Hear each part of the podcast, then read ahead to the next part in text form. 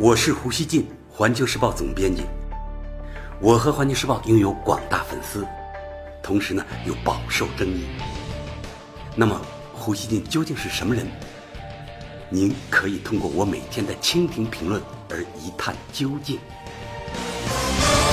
大家好，最近美国从官员到参议员不断释放信息，似乎呢要强化人们的一种印象，那就是美国正面临着。中国、俄罗斯、伊朗、朝鲜等国的严重威胁，比如美国中情局等情报机构二十九日联合发布二零一九年全球威胁评估报告，中国和俄罗斯就再次中枪。二十九日，美国国家情报总监科茨在参议院情报委员会举行的听证会上表示。中国、俄罗斯、伊朗和朝鲜越来越多地利用网络空间作战和多种方式来威胁美国的思想和机制，窃取情报，影响我们的公民或者破坏关键基础设施。他还说，这些美国的对手正利用互联网影响，试图削弱我们的民主机构，破坏我们的同盟和伙伴，影响我们的政策结果。科茨还对中俄之间不断扩大合作表示关切，称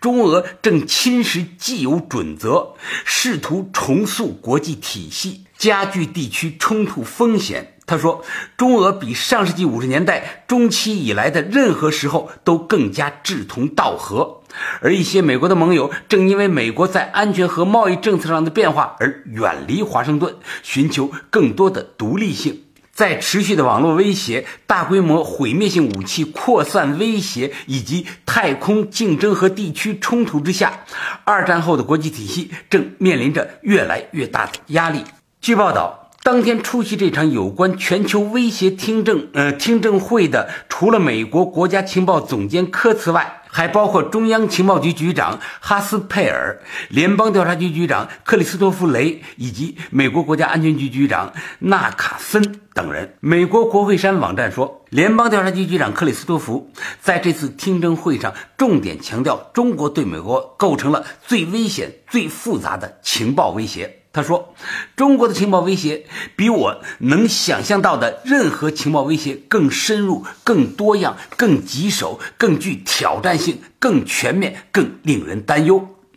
美国2019年全球威胁评估报告也说，中国仍然是针对美国政府、企业和盟友进行网络间谍活动的最活跃的战略竞争对手。克里斯多夫还称。联邦调查局的五十六个外勤办公室处理的经济间谍案件，近几年翻了一番，而且呢，几乎所有案件都追溯到了中国。对此，老胡想说，美国是世界上最强大的国家，也是喊受到威胁和被渗透最多的西方国家，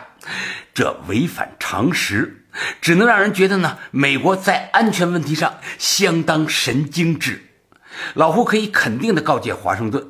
美国遭到中国攻击的可能性要远远小于美国被一颗毁灭性小行星击中的几率。大家知道啊，近一年多来，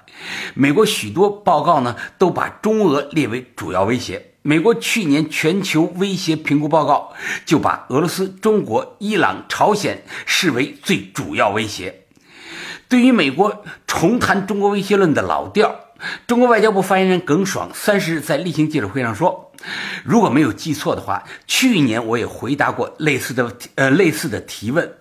我想我去年做出的回应，今年依然适用，那就是美国是世界的头号强国，军事实力无人能及。如果连美国都觉得四面八方都是威胁，那么其他国家该怎么办？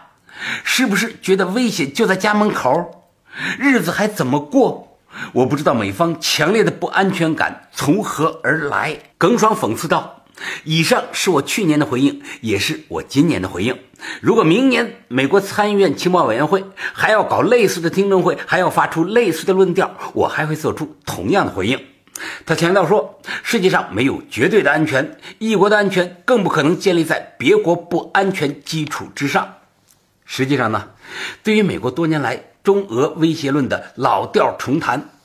就连美国媒体似乎呢也有些厌倦了。对于美国2019年全球威胁评估报告和各情报机构投资的话，美国媒体更多关注的是其中许多论断与特朗普的话矛盾重重。美国有线电视新闻网 CN 的标题是：美国情报负责人就朝鲜、伊朗和伊斯兰国等方面与特朗普存在巨大鸿沟。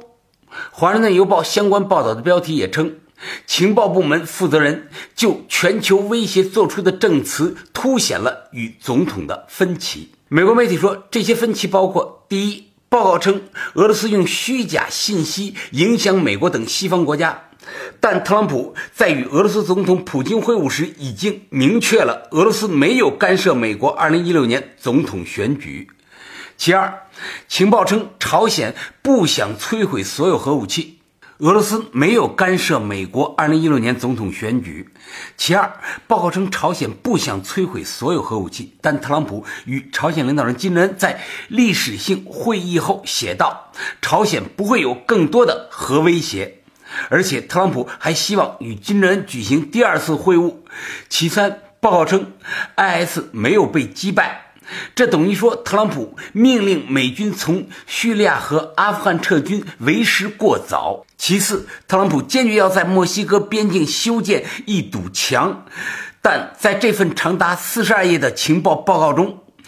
墨西哥和毒贩集团首次出现在第十八页，其紧迫性远远落后于其他选项。除了这一报告，美国军方高官和参议员也在同一天啊大肆渲染中国威胁。美国国防部助理部长詹姆斯·安德森当天表示，美国政府对中国日渐增强的导弹威胁非常担忧，特别是中国的高超音速技术，并说美国已在着手加强区域防御部署，就是导弹防御部署啊，反导防御部署。也是在二十九日，美国参议院军事委员会主席英霍夫指责中国在南海呃在南海岛礁上开展的建设，类似于为第三次世界大战做准备啊！老胡觉得听到这种说法的中国人呢，一定都会哭笑不得。老胡啊，难以置信，靠编这种危言耸听的奇葩论弹，呃，奇葩论调啊，就能够在美国参议院军事委员会主席的位置上混，真是很逗啊！应当说，在过去一个多世纪啊，咱们中国人对美国有过不少好感，那个国家的科学、民主留给了中国社会深刻印象，但是。近些年，中美交往多了，摩擦也多了。美国反科学，把民主搞成民粹的极端言行，让我们看得越来越真切。这就是我们改革开放之初仰视的那个美国吗？怎么有这么多乌七八糟，让我们为他们脸红、不忍直视的东西呢？老胡觉得啊，美国流行的中国威胁论，显然呢，在走向科学和理性的反面，也是民主的反面。美国的中国威胁论不能不说开始有些邪教化了。大家看看啊，这两年美国出了多少让中国人目瞪口呆的对华指责？孔子学院被说成中国的渗透机构，华为呢被指责为中国政府的情报搜集机构。整个中国留学生群体被怀疑与情报呃与间谍活动有关，整个留学生群体都被怀疑啊与间谍活动有关。咱们当中呢，有些人呢是在美国留学过的，很多人呢或者认识去美国留学的那些朋友，大家说他们是间谍吗？他们是在搞情报吗？你们大家会相信吗？哎，但是很多美国人他们就相信。这些荤话啊，老胡想说，很多呢，他们出自美国的议员、情报官员，甚至内阁成员之口。原来给世界贡献了无数发明创造的美国啊，过去给世界贡献了那么多发明创造，这样的美国，现在呢，竟然夹杂着啊这么多政治思想层面的败絮。这让老胡想到啊，美式民主大概呢专门盛产极端的口号和论断，否则的话，你就会让比你更犀利的人比下去。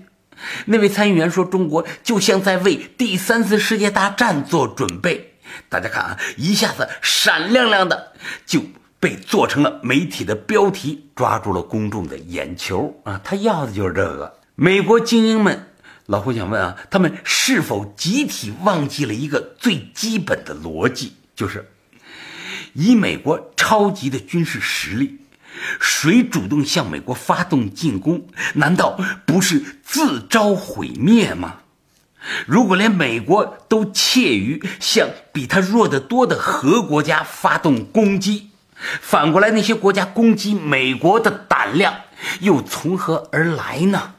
导弹防御体系的设想，既是技术上的狂妄自大，又是政治和战略上的逻辑颠倒。